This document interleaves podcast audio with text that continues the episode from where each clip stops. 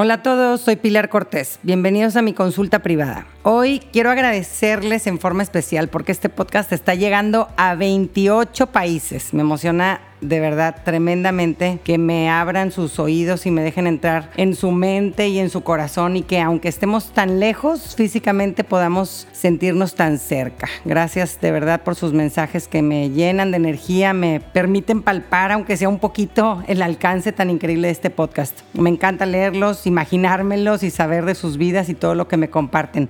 Para los que quisieran contactarme pueden hacerlo a través de mi cuenta de Instagram, arroba lumina-pilar Cortés. Y ahora sí, entremos en materia. En este episodio vamos a hablar de resiliencia.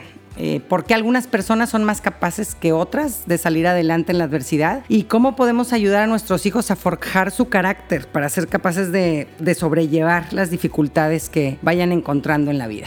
Te invito a escuchar y en el proceso tal vez aprendas algo sobre ti y sobre los demás. Hoy vamos a escuchar el caso de Ramiro y que nos comparte lo siguiente. Dice, tengo dos hijas de 4 y 7 años. Ellas son mi vida. Nunca me imaginé que podría querer tanto a alguien como las quiero a ellas. Hasta ahora su vida ha transcurrido con mucha armonía, con las dificultades normales de su edad, pero nada difícil en realidad. Me preocupa que su vida tranquila y sin problemas no les ayude a forjar el carácter y en un futuro sean débiles y se den por vencidas ante el primer fracaso. Veo cómo estamos rodeados de una cultura de confort, por lo que tanta gente hoy en día no aguanta nada y se hunde en un vaso de agua. ¿Cómo podemos ayudar a nuestras hijas a que fortalezcan su voluntad y sean resilientes para que no se vengan abajo con los problemas que vayan a tener en su vida?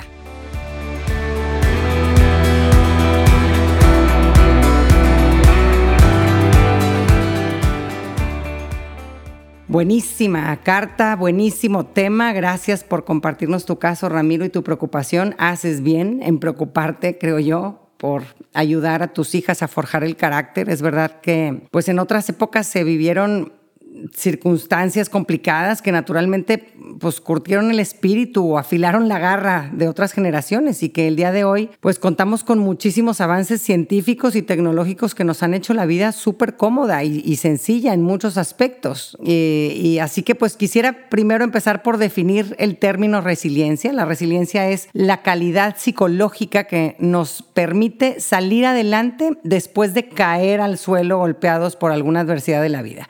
Este concepto comenzó a estudiarse a partir de los años 80 más o menos, finales de los 70, con investigaciones científicas que estaban enfocadas en casos como de adversidad así súper extrema, ¿no? Tipo gente que que lograba salir adelante de situaciones de, pobreza, de maltrato severo o papás con problemas de salud mental graves eh, y pues intentando descifrar por qué ante un mismo evento traumático o, estresante algunas personas se hunden y no logran superar la, adversidad y otros salen adelante con éxito, ¿no? ¿Qué pasa ahí? ¿Cuál es la diferencia entre unos y otros? Y aquí quiero hacer un breve, una breve aclaración, ¿no? Porque el, saber que el resiliente no es el que no cae, ¿no? Caer no es signo de, debilidad o de falta de resiliencia necesariamente, ¿no? Caer es el efecto eh, muchas veces normal ante las tormentas de la vida, ¿no? La resiliencia se refiere sobre todo a lo que hacemos después de haber caído, ¿no? La resiliencia se ejercita en nuestra respuesta a la caída, en cómo respondemos al fracaso, al error, a las circunstancias complicadas, a los problemas. Respondemos con resiliencia cuando decidimos sanar emocionalmente, aprender de las experiencias y seguir caminando hacia nuestras metas, con más sabiduría, obviamente, y más fuerza de voluntad en nuestras mochilitas de la vida, ¿no? Ahora, primero creo que es justo hablar de las diferencias genéticas que intervienen en la resiliencia. No todos los niños son igualmente susceptibles a eventos estresantes o traumáticos. Cada persona tiene una sensibilidad biológica eh, eh, que es distinto cómo reacciona su contexto y cómo se desarrolla. Hay un perfil eh, de niños que muestran una cierta indiferencia biológica a experiencias de adversidad, que ante eventos estresantes sus, circuitos de respuesta al estrés en su cerebro reaccionan muy poquito. Eh, a, este niños, a estos niños el, investigador Thomas Boyce los llama niños dientes de león, en referencia a esta hierba, que, que no importa si hay sol, lluvia, tierra, van a vivir y crecer de forma muy similar a como lo harían en un jardín protegido. Y por otro lado, están los niños orquídea, como los llama Boyce. Estos son niños altamente sensibles a su entorno, ¿no? a la dieta, a la relación con sus papás, a las toxinas en el aire. Cada elemento impacta profundamente a, a este perfil de niños, ¿no? para bien o para mal. Cuando están en un entorno sano, con la cantidad justa de humedad, de abono especial, de luz de sol, las orquídeas pueden florecer hasta dos o tres veces al año. Y aquí eh, están las buenas noticias, ¿no? Mientras que es verdad que un niño orquídea eh, es más sensible eh, ante los aspectos negativos de su ambiente, también es cierto que son más sensibles a los positivos. Más recientemente, eh, manteniendo la metáfora de las flores, incluyeron un tercer término y son los niños tulipán. Entonces, estos niños son medianamente sensibles a, a su entorno y en estudios que se han hecho intentando identificar cuánta gente o cuánto cuánto, qué porcentaje de la población tiene qué perfil, se ha encontrado que las orquídeas o las personas altamente sensibles conforman alrededor de un 31% de la población. Los dientes de león o las personas con baja sensibilidad o menos susceptibles al entorno son un 29% y los tulipanes o la gente de mediana sensibilidad son alrededor de un 40% de la población. Y ya dicho lo dicho sobre las diferencias genéticas que influyen en la resiliencia, ahora pasemos a hablar de elementos en el contexto que nos ayudan a forjar este, esta fortaleza interior. ¿no? Y hay dos factores clave que se han identificado que influyen en el desarrollo de la personalidad resiliente del niño. Y son, número uno, cómo manejan el estrés papá y mamá. Y número dos, la calidad de la relación que tiene con sus papás, el niño. En un estudio reciente publicado en la revista de Psicología Pediátrica del Journal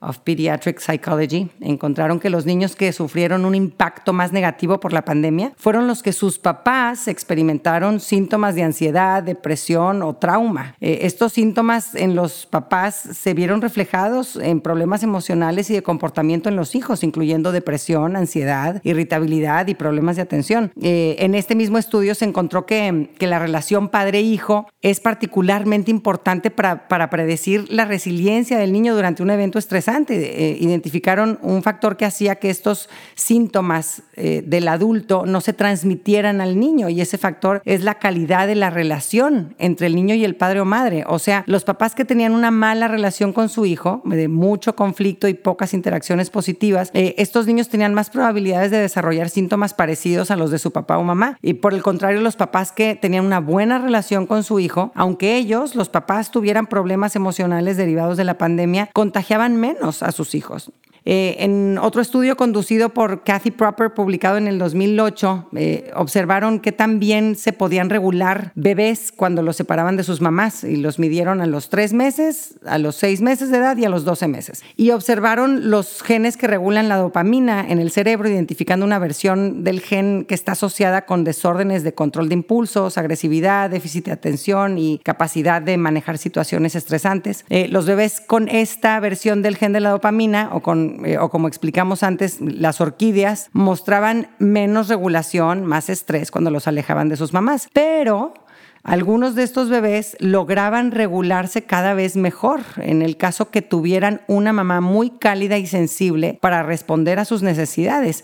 Eh, estos bebés que, que, están clasificados o que estaban clasificados como altamente sensibles, ya para los 12 meses de edad eh, habían desarrollado la misma capacidad para regularse emocionalmente que los bebés clasificados como diente de león o, poco sensibles ante los cambios de su entorno. Y estos descubrimientos son importantísimos porque nos demuestran que la alta sensibilidad del niño y un estilo de paternidad afectuoso, sensible y atento a las necesidades del niño lo ayudan a manejar y regular su alta, su alta sensibilidad. y puede ser que eh, algunos hayamos nacido con vulnerabilidades, pero estas vulnerabilidades no nos definen y el ambiente y la relación con sus cuidadores principales tienen una influencia muchísimo mayor. ¿no? La alta sensibilidad, yo la comparo con un motor de Ferrari, ¿no? Que es súper potente, complejo y que si no sabes manejarlo, pues vas chocando bien fuerte por la vida. Hay gente que tiene este motor de Ferrari o, esta alta sensibilidad y no sabe y vive como si manejara un carrito eléctrico de poca potencia y pues con el carrito eléctrico si le pisas el acelerador a fondo, pues te tardas varios segundos en avanzar un metro, pero con el Ferrari si le pisas el acelerador a fondo, te estampas contra la pared en medio segundo, ¿no? Este toma más tiempo entender el motor de Ferrari el temperamento altamente sensible. Eh, el instructivo es más gordo, eh, se necesitan más habilidades y práctica para manejar una máquina así de compleja. Y por lo mismo, pues te vas a tardar más en aprenderlo a manejar, necesitas más tiempo y más cocheo. Pero cuando lo aprendes a manejar, pues vuelas, vuelas. Y, y da igual cuál sea tu motor, si es más parecido al del carrito eléctrico o al del Ferrari, ¿no? Te toca el que te toca porque ese es el motor que necesitas para cumplir con tu propósito que es único y irrepetible en esta vida. Pero esta identificación de la alta sensibilidad es, es importante para, justo para hacer hincapié en que necesitamos capacitarnos y capacitar a nuestros niños eh, de una forma todavía más minuciosa en el manejo de su mundo emocional tan complejo. Después, eh, quisiera hablar de los hábitos de autocuidado que también impactan nuestra resiliencia y, y hay que vivirlos nosotros y enseñarlos a nuestros hijos. Y estos son uno, dormir suficientes horas. Número dos, tener una alimentación saludable. Tres, la actividad física, hacer ejercicio. Y más adelante, cuando entran en su adolescencia los niños, evitar toxina, como la, toxinas en general, como el alcohol, el tabaco y las drogas. ¿no? Desvelarte, dormir poco, comer mal, tener una vida pasiva, tomar mucho alcohol, son las condiciones perfectas para que tu vida se convierta en un roller coaster emocional tremendo. Y estos cuidados básicos son especialmente importantes para personas altamente sensibles. Tu sueño es sagrado, eh, hay que hacer ejercicio, hay que alimentarte sanamente eh, y no te compares creyendo que si los demás pueden, tú puedes, porque tal vez no, ¿verdad? No, este, ah, pues fulanita no duerme tanto y toma un chorro de alcohol y no le pasa nada, pues puede ser, pero pues tal vez a ti ese ritmo te esté matando, ¿no? Y por último, quiero explicar en qué consiste la mentalidad resiliente y compararla con lo que sería una mentalidad débil. La, la psicóloga Carol Dweck de la Universidad de Stanford eh, introdujo los conceptos growth mindset y fixed mindset, o mentalidad de crecimiento y la mentalidad fija, para explicar cómo ciertas creencias y formas de pensar impactan nuestra resiliencia. Eh, la gente con una mente débil o con un fixed mindset cree que los talentos naturales y la genética es lo más importante y es lo que nos define, ¿no? Tipo, te tocó ser burro, te tocó ser buena para el baile, te tocó ser bueno para las matemáticas y lo importante en la vida te toca o no te toca, ¿no? Esa es la mentalidad débil, ¿no? Mientras que la gente con mentalidad resiliente cree y sabe que el esfuerzo es un elemento mucho más determinante que el talento, que la inteligencia se ejercita, que nuestro cerebro tiene la capacidad de desarrollar habilidades padrísimas si le echamos ganas y que lo importante en la vida no te toca, te lo consigues. Otra diferencia eh, es que la gente con mentalidad débil está muy preocupada por parecer inteligente y no equivocarse, ¿no? Piensan si me equivoco equivoco, fallo, pues eso significa que soy un perdedor y, muchas veces por eso evitan retos que puedan exponer sus limitaciones, ¿no? este, que los demás se den cuenta de que no pude, que no lo hice bien. ¿no? Entonces mejor no intentarlo porque pues puedo fracasar. Entonces se arriesgan poco y por eso aprenden poco, mientras que la gente con mentalidad fuerte entiende que es necesario equivocarse y fracasar para aprender y evolucionar, no, no hay de otra, ¿no? Esta gente cree que, que, los retos son oportunidades valiosísimas para desarrollarse, independientemente de cómo sea el resultado final, eh, y, y, por eso los toma. Eh, el de mente débil cree que si a otros les va bien, eh, es una amenaza para él, piensa que él es mejor si los demás son peores, se compara y compite, cree que solo hay como pocos puestos para el éxito y que la fortuna de otros reducen sus probabilidades de triunfar. Y eso es una mentira, ¿no? Este, la gente con mentalidad resiliencia, de, con mentalidad resiliente ve al éxito de otros como una inspiración, ¿no? Yo aprendo del camino recorrido por otros y entiendo que, que si otros lo han hecho, pues puedo sacar buenas ideas de ahí para yo también hacerlo, ¿no? Y una última característica de la mentalidad débil es que cree que tiene que poder solo, que el hombre o la mujer fuerte aguanta y no necesita ayuda, cuando pues la verdad es que todo lo contrario. Sabemos que la gente más resiliente es la que crea sinergias, pide consejo, ayuda a los demás, hace equipo con otras personas, colabora.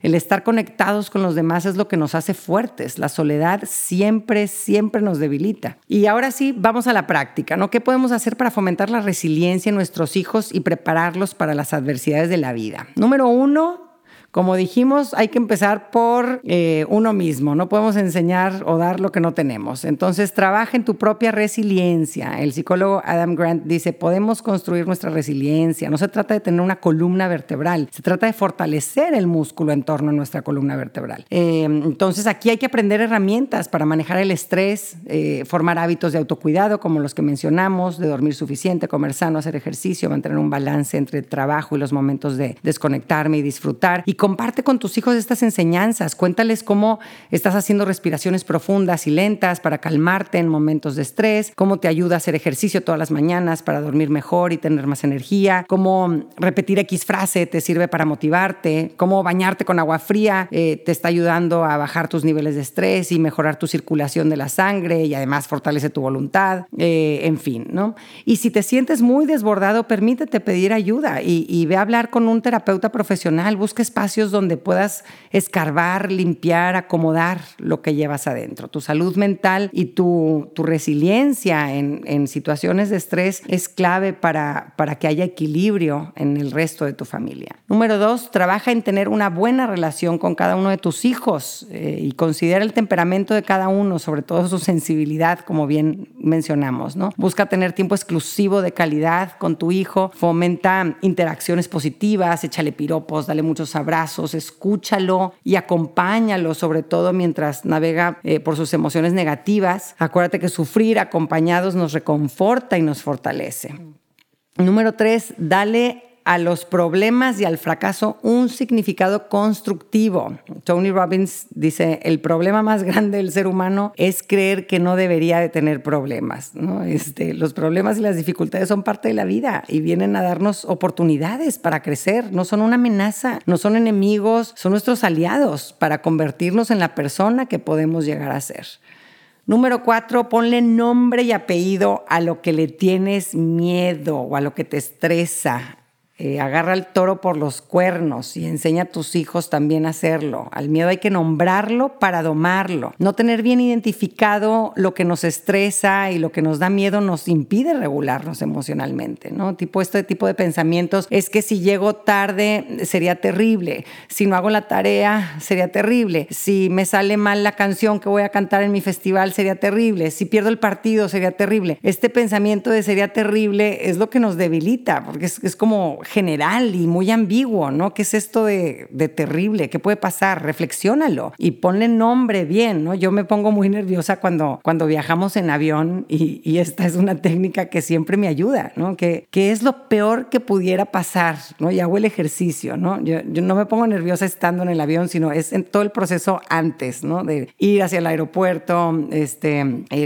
las maletas, etcétera, ¿no? y, y, entonces el hacerme esta pregunta, digo, bueno, ¿qué, ¿qué, puede ser lo peor? ¿no? Entonces, bueno, pues que perdamos el vuelo y entonces tengamos que comprar otro boleto, que la maleta pese mucho y tengamos que pagar sobrepeso, que nos, que nos demos cuenta de que una visa está vencida y alguien de la familia no puede viajar, este, en fin, ¿no? Eh, al nombrarlo comprendo mejor la situación y, eso me hace sentir algo de control y, no generalizo. Eh, sería terrible toda mi vida, no, sería una frieguita en este aspecto de mi vida, pero pues no en toda, ¿no? Las dificultades y los problemas no son eternos, no duran para siempre, ni son generales, no te arruinan toda la vida, son temporales y específicos. Y el identificar nuestras fuentes de estrés y nombrar nuestros miedos nos ayudan a afrontar la adversidad con, con mejor temple. Número cinco, reconoce con naturalidad y sencillez tus errores y los errores de tus hijos cuando los cometan y aprendan de ellos. Demuéstrale a tu hijo que no te da miedo su fracaso ni el tuyo. Eh, es verdad que, estos fracasos traen consigo sentimientos negativos que hay que reconocerlos, ¿no? Me, siento culpable, triste, siento coraje, pues porque se me olvidó el cumpleaños de mi amiga o porque perdí en mi combate de taekwondo o, o porque me saqué mal todos los problemas de matemáticas del examen, ¿no? Este, primero hay que pues recibir esos eh, esas emociones que vienen con estas desilusiones. Y ya que permitimos que fluya este río de emociones, nos preguntamos ya sobre la retroalimentación que nos está dando este fracaso. ¿Qué pasó? ¿Por qué sucedió esto? ¿Qué puedo hacer mejor en el futuro? ¿Qué hice bien? Eh, ¿quién me puede ayudar? Usa las situaciones que no salen como quisieras como una oportunidad para recopilar información valiosa que te ayude a mejorar. Y mientras aprendes tus lecciones y sacas tus conclusiones, practica la autocompasión, sea amable contigo, no te desprecies por haber fallado, háblate en positivo. Número seis, para niños de 7 años o más ya puede ayudarles a forjar el carácter comprometerse con una actividad que les guste y que les requiera cierto nivel de exigencia, que tenga reto, que requiera un, cierto nivel de compromiso y que se puedan ir midiendo de alguna forma los avances para que el niño vea su evolución. Eh, puede ser empezar a practicar gimnasia o aprender a tocar el piano, la guitarra, entrenar fútbol o tenis, siempre cuidando un equilibrio con sus horas de sueño. Son chiquitos, ¿no? Necesitan tiempo para el juego libre, tiempo de calidad con papá y mamá, tiempo para desarrollarse socialmente. Eh, las agendas muy apretadas en la infancia, lejos de fortalecer a los niños, pueden debilitarlos al quitarles tiempo para ellos controlar, ellos decidir, crear, conectar y disfrutar de espacios tranquilos de introspección. Eh, pero con el debido equilibrio que se involucra en una actividad con disciplina y retos puede ser una buena herramienta para experimentar que ellos tienen algo de control sobre sus vidas y que pueden proponerse cosas y lograrlas. Pequeñas metas cuando son pequeños y más ambiciosas a medida que vayan creciendo. Número siete, aplaude el esfuerzo de tus hijos en vez de aplaudirle los resultados o sus talentos innatos. Los niños que les aplauden el esfuerzo en, lugar de sus talentos o el resultado final, se esfuerzan más y aprenden más que los niños que les dicen, wow, qué inteligente eres. Así que en vez de decir, ay, qué muy bien, te sacaste un 10, di te felicito porque veo que le echaste muchas ganas, te esforzaste mucho, te debes de sentir súper orgulloso de ti por toda la dedicación que le pusiste a tu trabajo.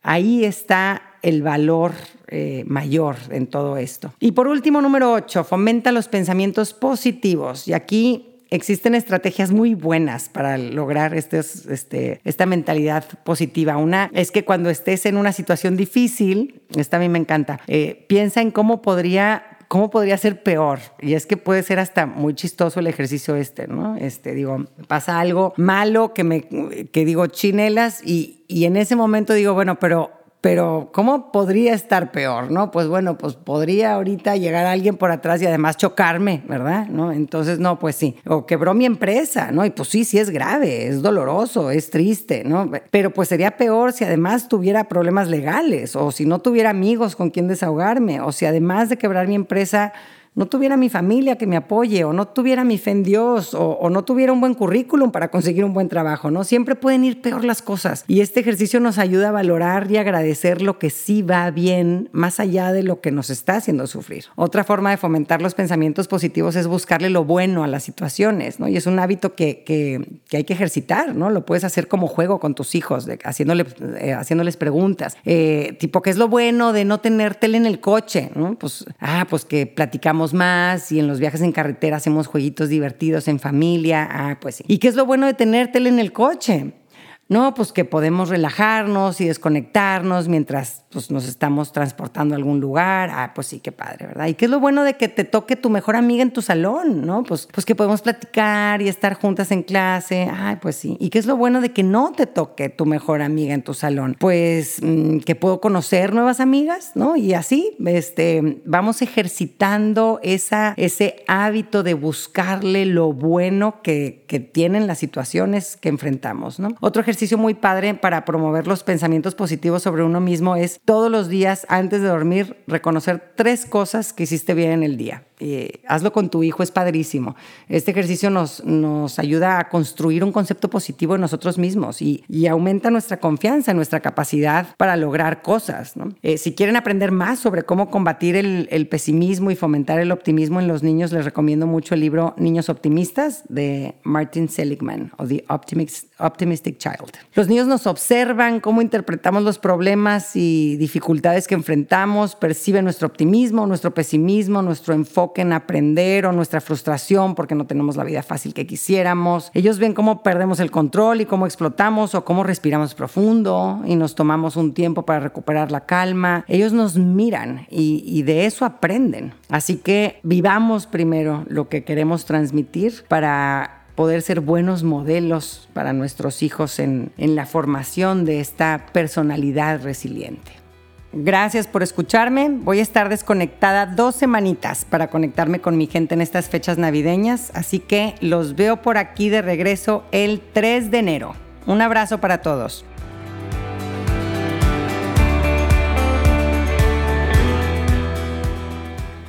Gracias por acompañarme. Ojalá que hayas recibido a través de este podcast, aunque sea un poquito de luz.